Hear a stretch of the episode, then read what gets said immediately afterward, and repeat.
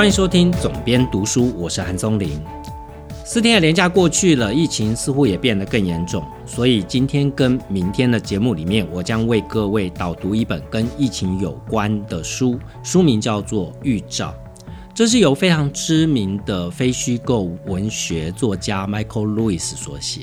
讲到 Michael Lewis。许多习惯看这个类型作品的读者，应该都对他的作品不陌生，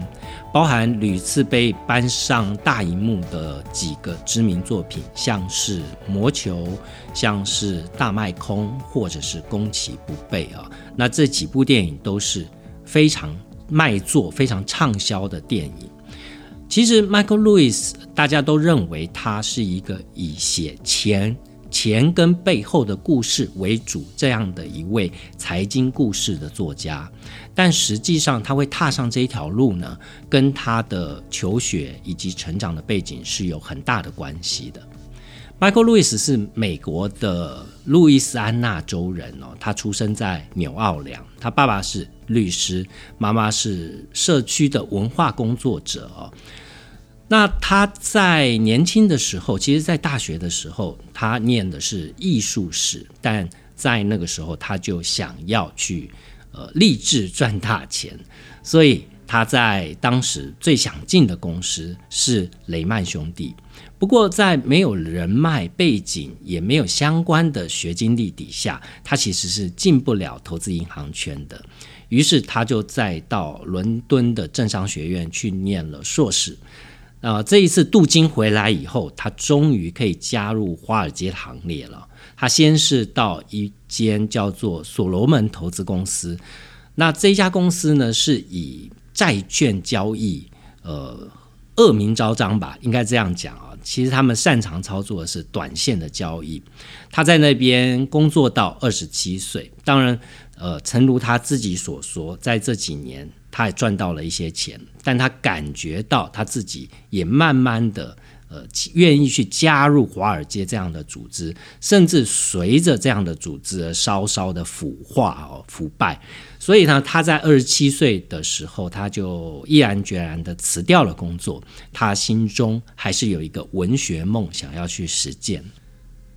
Michael Lewis 的第一本书书名叫做《老千骗局》。那从书名就可以知道，他的第一本书其实就是他在二十七岁之前在投资银行工作的经历，他把它写成故事。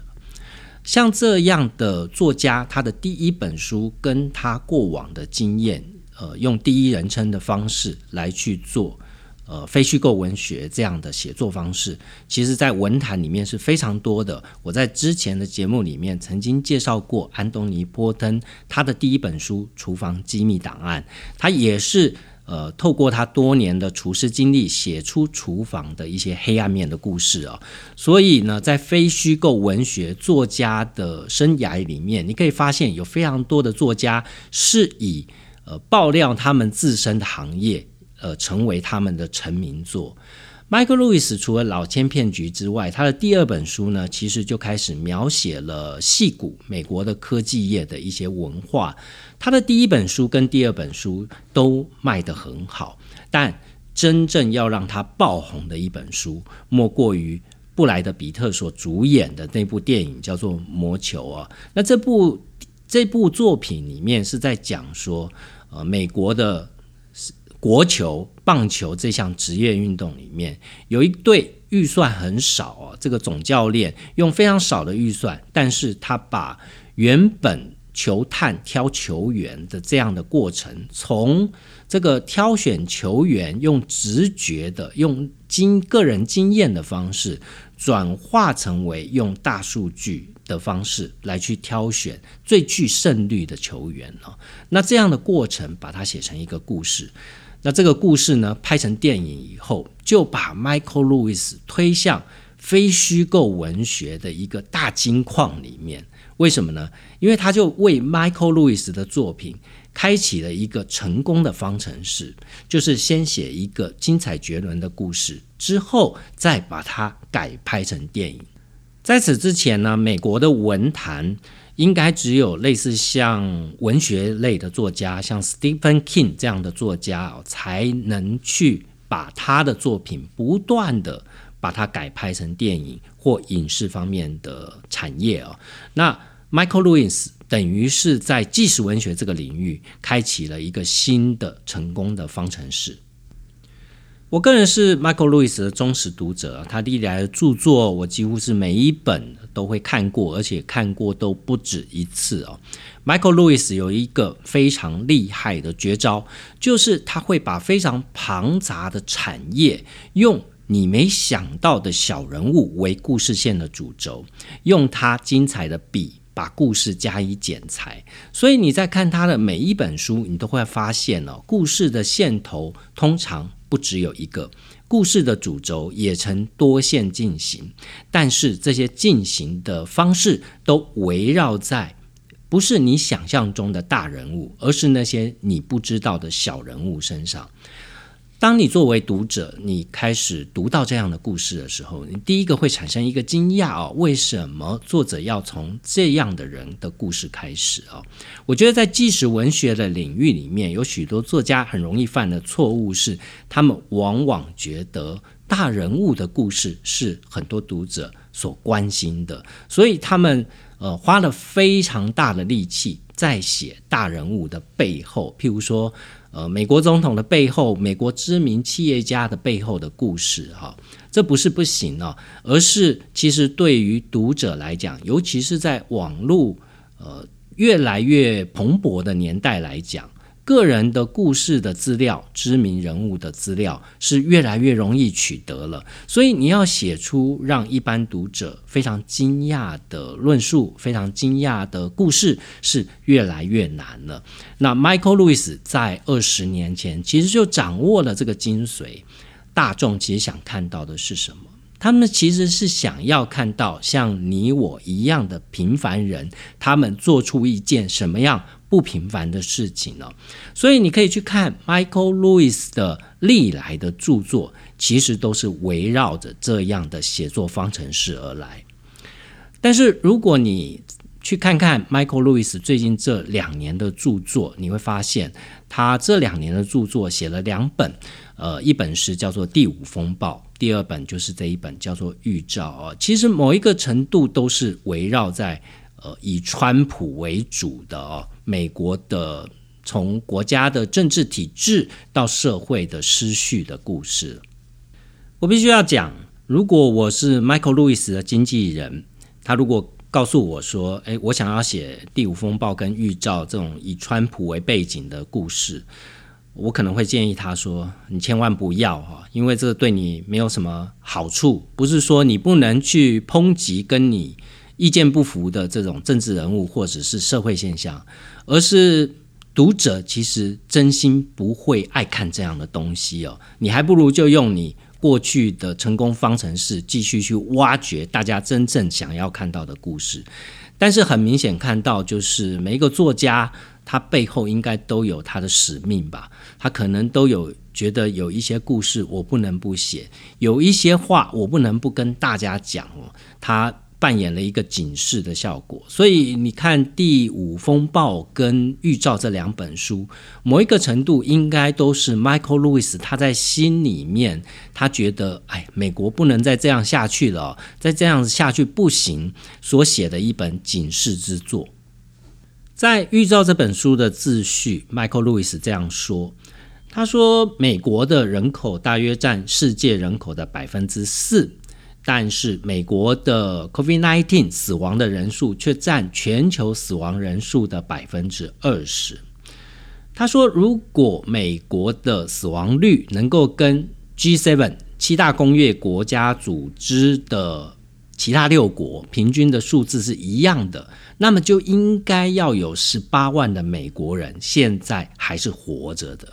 所以他这本书呢，就是在讲这一群被消失的美国人。背后所发生的故事，为什么这些美国人平白无故的送命的原因呢？事实上，他认为美国甚至不应该只以跟 G7 的其他国家采用相同的标准来检核自己。事实上，美国是世界第一强国，包含世界卫生组织在内的全世界的工位标准大多数都是依循美国的标准而定的。我们就是所谓的美国人哈，他们是不是要以这么低的水准来去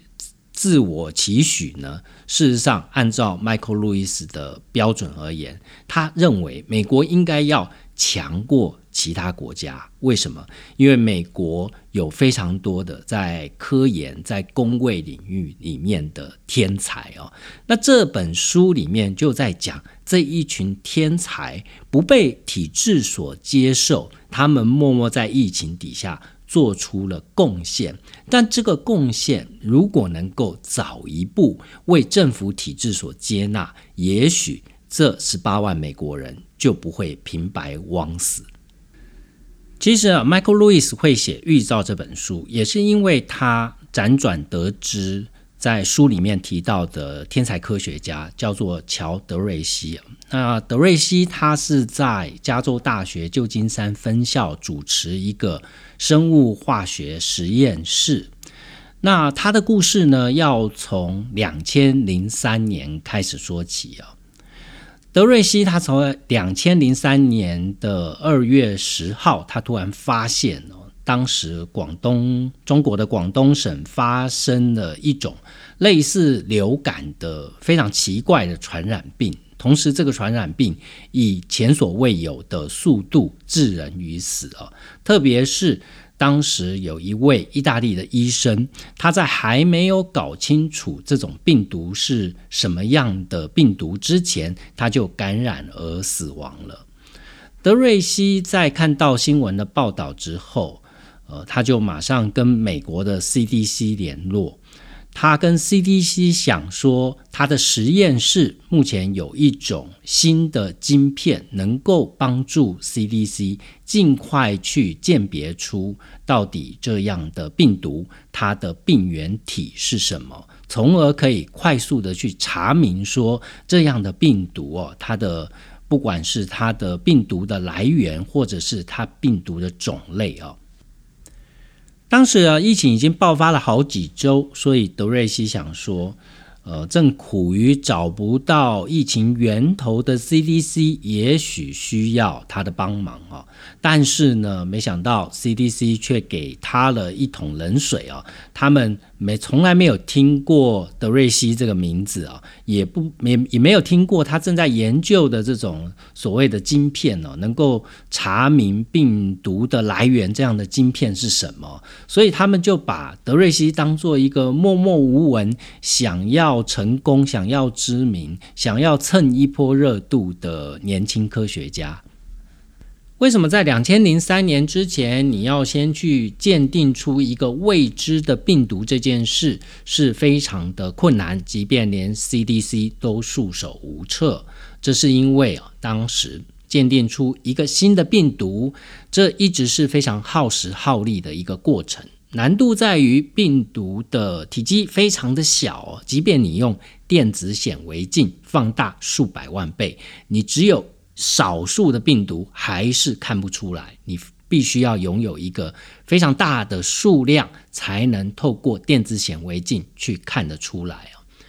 那这个大的数量不是凭空而来的，而是你必须要找到一种可以让病毒在体内去生长。去复制这样的动物，譬如说像是实验的白老鼠。具体的做法呢，就是科学家会把一点点的活性病毒注入到老鼠的体内，希望这个病毒可以在老鼠体内去复制哦。如果这个过程不顺利，他们就另外要再去找其他的实验动物。所以你可以想象哦，光是为了去。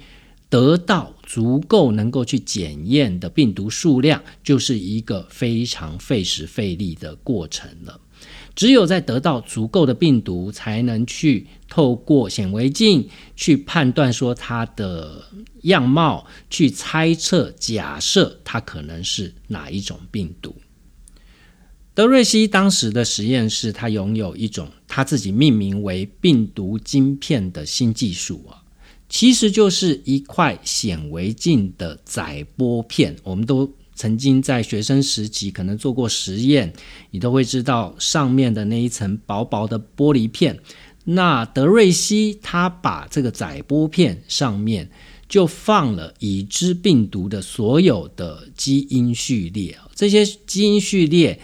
它包含了所有的生物的遗传讯息啊。那你会说这个数量？到底这么庞大的数量的这个基因的序列，到底从哪里来呢？事实上，美国的联邦就曾经出资设立属于国家卫生研究院的基因银行数据库哦。那这个数据库呢，全世界的科学家只要有新的发现，都会通报到。这个数据库，而且它是每两周会更新一次啊。那这样的数据是科学家可以去得到的一个公开的资讯。德瑞西就把这样的数据库，把它做成了它的这个显微镜的载玻片了。那操作的方式是，只要把它移转，但当你检查这个不明病毒的时候，其中的遗传物质只要跟之前基因库里面曾经碰到过一模一样，属于已知病毒的遗传物质，它就会 match 在上面了。那你只要把这个载玻片上面其他的部分给冲掉，看看留下来的是什么，你就有一个可以去推判说，这样的病毒呢，它属于哪一种你已知的病毒的一个呃线索跟根据啊。所以在二零零三年的时候，美国的 CDC 其实并不知道有实验室已经开发出这样的技术，可以比传统一一比对的方式更有效率的去查到，呃，新型病毒它可能鉴定它的线索，所以。他又不认识这个德瑞西，一个年轻的科学家，到底曾经做过什么了不起的实验，也没有这方面的这个论文跟报告，所以他并没有非常信任这个科学家。但德瑞西不死心哦，他说：“要不你寄个样品给我好了。”所以啊，美国的 CDC 就把一个活体的，也就是得到这样的病毒而死亡的人体。精确来说，应该是他肺部的一小片组织啊，就竟然是用快递公司的方式寄给德瑞西啊。德瑞西的团队透过 CDC 寄来的肺部样本，他做用这个病毒晶片来做鉴定，结果后来发现说，这一个留存留下来可能跟已知的病毒有关的，不外乎是三种。一种是牛冠状病毒，一种是鸟类冠状病毒，另外一种是人类冠状病毒哦。而且这一切的检验工作都在二十四小时之内，就靠着这样的病毒晶片去找到、追查跟鉴定病毒种类的一个线索。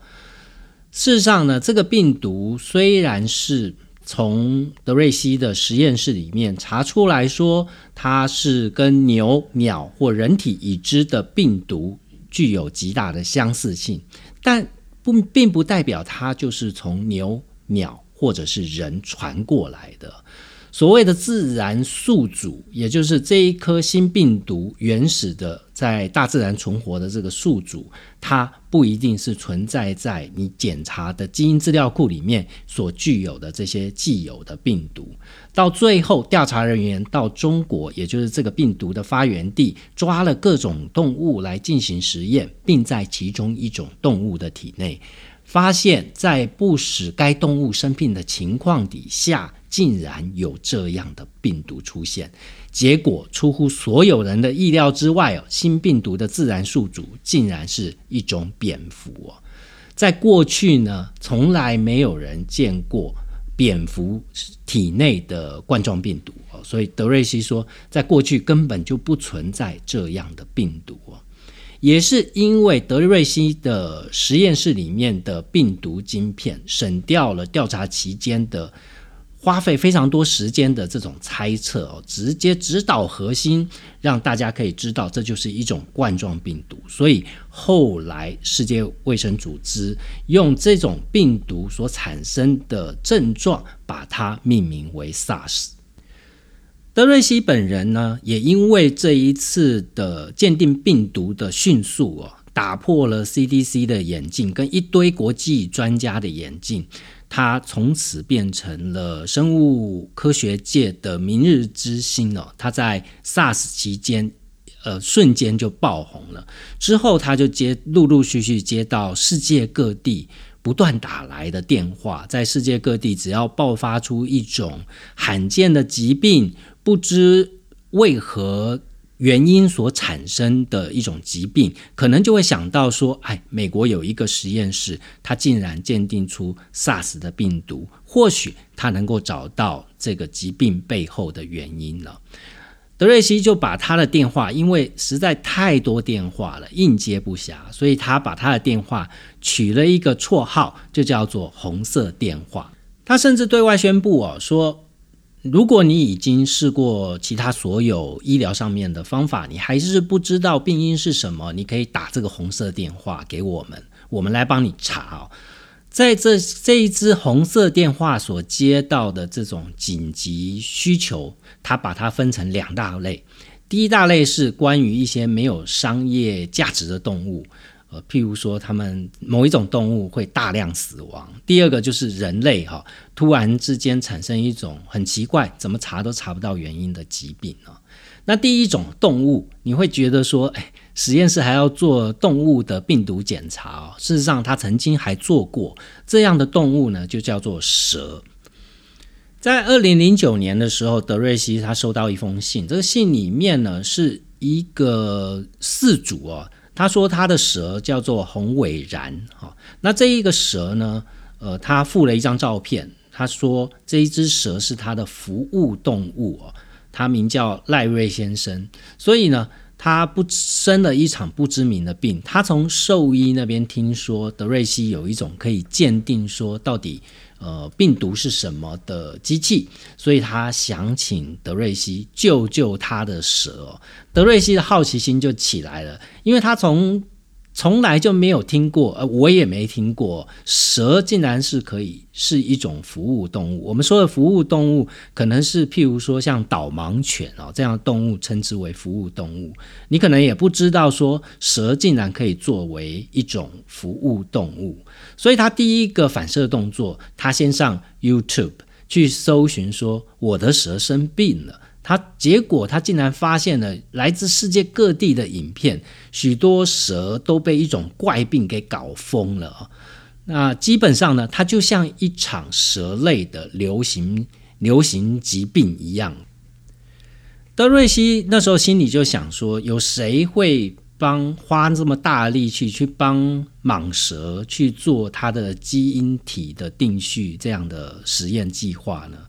他后来想一想。的确，这世界上应该没有人会做这这件事哦，因为没有任何的商业价值。他就想说，那要不然我来做吧。当时到二零零九年的时候，其实跟他当初所发明的变病毒晶片已经得到长足的进步。基本上呢，它可以做到说，把一只健康的蛇，它的遗传物质。丢到一个新的基因仪器里面，然后你再把得病的这个蛇的物质丢进去，两相对比哦，整个过程里面就可以分出属于蛇跟不属于蛇的部分，把它分开，从中你就可以去查说，到底这个得到疾病的蛇体内是多了一些什么，导致它得了这个病呢？他经过他的调查以后，他发现说这种。新的蛇类的病毒是一种沙状病毒，但是呢，它有一个基因序列是不属于任何你在基因资料库所看到的这种沙状病毒，但偏偏呢，它跟一种人类非常害怕的病毒是基因序列是一样的，就是让所有人闻风丧胆的伊波拉病毒。但是光知道这些是不够的，你必须要做实验去证明，你才能确定说，就是这种病毒是造成蛇生病的原因。所以他必须要去把这个病毒打到健康的蛇身上啊。那他基本上呢，他要找不同的类型的蛇，譬如说像这个当初他收到的这个服务类动物的红尾蚺这种蛇，基本上这种蛇大家可以去维基百科查一下，它就是那种体型非常巨大的蛇类，但是它没有毒性啊。另外呢，他也找了大蟒类的蟒蛇来去做实验呢。这实验的方式就是，呃，你必须要去把这个蛇固定，然后蛇。跟人不一样哦，人身上有静脉，如果你是哺乳类动物的话，身上是有血管的，你可以去注射病毒进去。但是蛇没有血管哦，所以你只能打到哪里呢？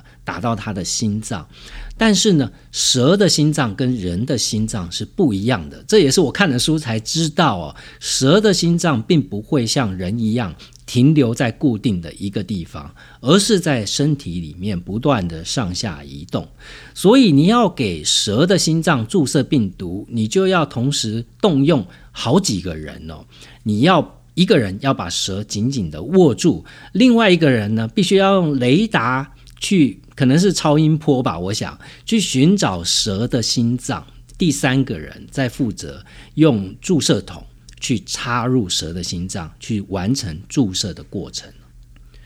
实验的结果发现没有错，被注射病毒的蛇的确就开始生病，最后致死死亡哦。所以呢，这个实验造成了一个好处，就是全世界动物园现在就可以去解决为什么动物园里面的蛇大量死亡的问题。他可以去把新入园的这种蛇类先隔离，去检测看看是不是有这样的病毒。如果没有，你才真正的放到园里面；如果有，你就必须要把它隔离哦。另外呢，他们也在实验中无意中发现说，实验里面做的这个蚺类的蛇全部都因为这个病毒感染而死亡，但是呢，蟒蛇却没有哦。大蟒类这样的蛇没有因为这样的病毒感染而死亡，它们反而活得健健康康的哦。所以从这个实验也告诉他们说，大蟒类是属于旧世界的蛇，而红尾蚺就是实验里面做的这种蚺类的蛇是属于新世界的蛇。那在大蟒类这种旧世界的蛇里面，它基本上就是这种类似伊波拉病毒的自然宿主啊。那伊波拉病毒的发源地在非洲哦，大蟒类有非常多发源是在非洲的。那知道这些事到底对于人类有什么好处呢？因为在蛇类体内的任何病毒，你不能说它没有这样的可能哦，难保有一天。它是跨物种传到人类的身上。要是这一天真的到来的时候，我们起码已经有的资料库里面就可以预先知道这样的病毒是一个什么样的病毒。对于风险越来越高的病毒世界来讲，这终究是一件好事。德瑞西实验室的红色电话收到的第二类的求助，就是人类不知名的疾病。他这里面讲到一个故事，他说，二零一四年的七月啊，他收到了一个讯息，他说有一位不会说英语、七十四岁的华裔老太太，她在旧金山的某一家医院求诊，她当时的症状是发烧、浑身颤抖哦，医生直接的诊断是怀疑泌尿道感染，所以只给她开了抗生素，就叫她回家了。那三个礼拜以后呢？这个老太太她再次出现在另外一家医院。当时呢，她发烧、咳嗽、视力丧失这种明显的症状。这一次医生比较谨慎哦，他做了核磁共振。核磁共振发现她的脑部的图像显示有多次的轻微中风，所以医生根据这样的现象的判断，给她抗凝血剂去降低中风的风险。再把他送回家哦，但这次送回家没有多久，两天之后，这个老太太就昏迷不醒，被推进旧金山加州大学的附设医院。这一次呢，医生再做了核磁共振，情况严重的多哦，发现他的脑部有大量细胞死亡，已经到了难以挽救的地步。不过呢，虽然是如此。呃，旧金山加大的医院还是尽其所能给他治疗，但他给了两种药物哦，这两种药物都是非常昂贵的药物，一种是治疗真菌感染的药物，呃，以及杀死寄生虫的药物。这药物有多贵呢？只有一个早上就用掉了十五万美元的药哦。到八月十五号，这个其实距离这个老太太七月开始发病到八月十五号，不过是。一个月多一点点的时间，到他们做了一次活体的切片检查，这一次发现状况，这些药物虽然这么贵，但是并没有带来正面的帮助。他的脑部的血管已经全部死亡了，而且没有人知道原因。就在这个时候，就有医院里面的医生想到德瑞西的实验室，并且向德瑞西的实验室来求助哦。但是这个求助终究是太晚了。四天以后，这个老太太就死了。这没有几天的治疗过程，她的医疗费用竟然高达了一百万零一百美元了。德瑞西在知道这件事，他觉得这件事非常的荒谬，因为你这治疗费用这么高，无效也就算了，最后竟然还有一个一百美元的零头，到底这一百美元是用在什么上面呢？也就是这一张价钱高到非常荒谬的医疗账单，激起了德瑞西的好奇心。他想要搞清楚到底这个老太太是为了什么病而死的，所以他就把老太太的脊髓液放入了基因定序仪。这个基因定序仪呢，就可以分解出呃已知跟未知的部分，哪些是属于呃我们已知的，不管是人体的正常细胞，或者是非人体。所谓我们所说的病毒的部分呢，那在里面呢，呃，发现出并不属于人脑的部分的细胞里面，还有一小部分是基因资料库可以查得出来的，就是一种已知的病原体，它叫做巴氏阿米巴原虫。那这种阿米巴原虫呢，它曾经有过的案例非常稀少。最早是发现在动物的身上，在一九八六年，加州圣地亚哥的野生动物园，一只死掉的彩面狒狒身上去发现的这种阿米巴原虫。人类也只是知道说，阿米巴原虫是一种变形虫，它会吃掉呃像猩猩或人类的脑部，而且无药可医。就目前所知的是，没有任何一种药可以。去杀死这样的阿米巴原虫，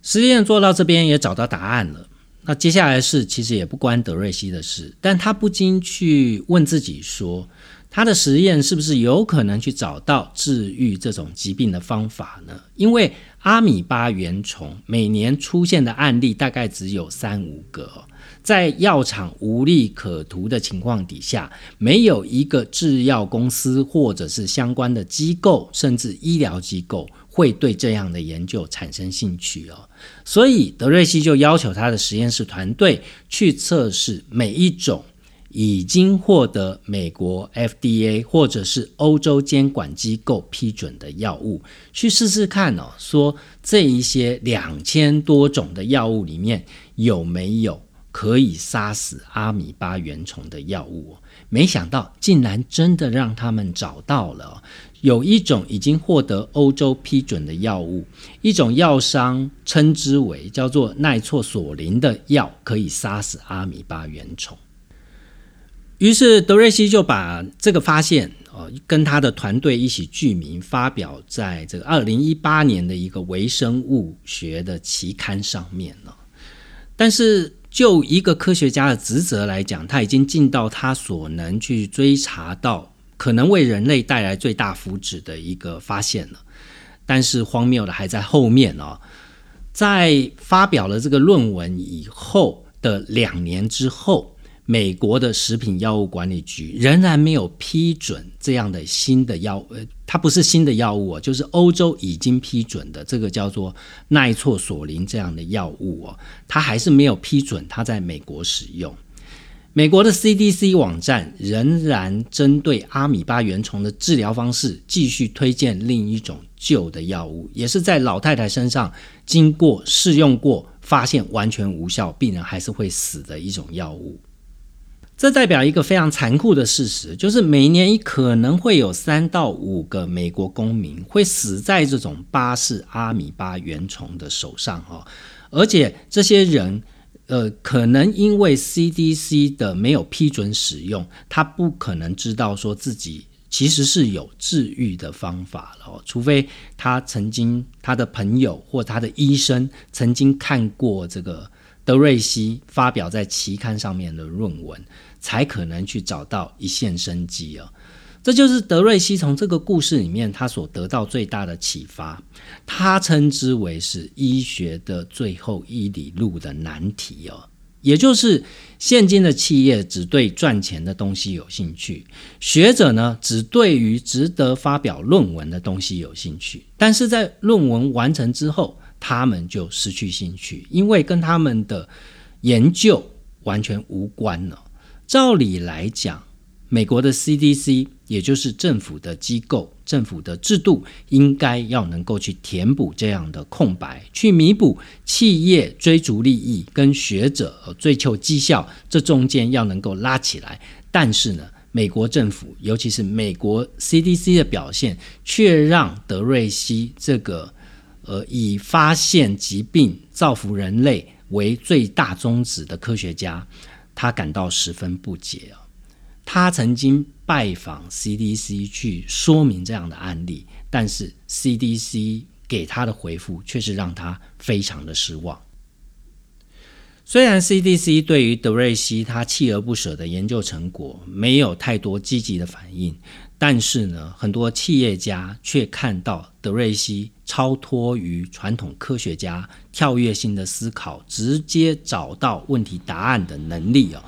所以呢，他在二零零三年之后声名大噪，之后又因为红色的电话，全世界各地想要去寻找不明病毒的需求都找上了他。在现在啊这个时刻，他同时也负责一个名为叫做陈宇祖克伯的生物中心这样的一个单位哦。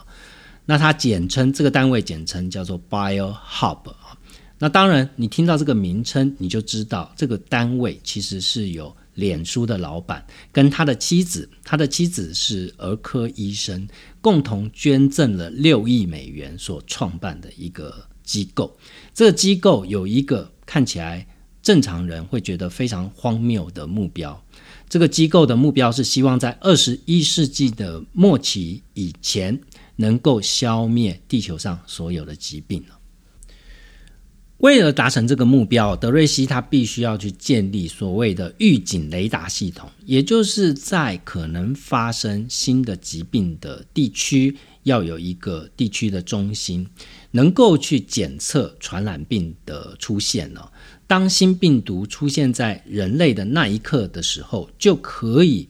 透过经过训练、会使用呃基因体辨识技术的医生，能够马上查明，能够马上去确定这个病因是什么，这个病毒是什么。那有这样的预警雷达，就可以提早去因应未来出现的传染疾病了。这照理来讲，应该是世界卫生组织或者是像美国的 CDC 去做的事情了。但是因为这些公部门的单位都没有这个远见去做这样的事，那企业愿意出钱出力来做，所以德瑞西他就去 CDC 去，希望能够争取他们的支持，但是得到的回应却是非常的冷淡。就连德瑞西说：“那我们来出钱了。”因为终究背后的金主是脸书，CDC 的反应就反而是说：“哎，这样不好吧？好像一个公共卫生的事物跟企业的利益牵扯上关系一样哦。”到最后，德瑞西他也不意外，因为从二零零三年 SARS 的经验，他就知道哦，他只能靠自己。所以最后呢，BioHub 是跟盖茨基金会合作，要去建立一个全球传染病的警报网。德瑞西当时的预估是，他们在二零零二零二二年会完成整个系统哦。不过在此之前呢，他的第一站他就要飞往柬埔寨去设立第一个据点。为什么会设立在柬埔寨呢？因为这样的网络，民间所建构的网络会有一个非常大的漏洞。就是中国，因为中国一直拒绝参加类似的计划。即便在世界卫生组织里面要去建构这样的计划，中国也有可能是拒绝参加的。所以呢，退而求其次的做法，就是在中国的周边国家去拉起警报网。一旦中国万一有什么新的病毒传出来，透过周边的国家，可能就可以在第一时间去侦测到。就在二零二零年的年初，德瑞西。到中国转机到柬埔寨，试图去建构这个警示网的第一个据点的时候，他突然之间发现说，中国好像有一只新的病毒哦，在境内造成一波新的流行。这一波新的流行彻底打破、打坏了德瑞西要在 Bio Hub 建立这样的一个全球预警系统。但是呢，从接下来的故事。却再一次的说明了美国的公卫组织系统，包含 CDC 这样的组织在内，是多么的无力化去面对不断变形的新型病毒的袭击哦。在明天的故事，我将继续告诉你，一个被轻忽的天才到底怎么样去联合其他的天才，结合成一个美国民间版的复仇者联盟。去对抗这一次的大疫情流行，我们明天的节目见。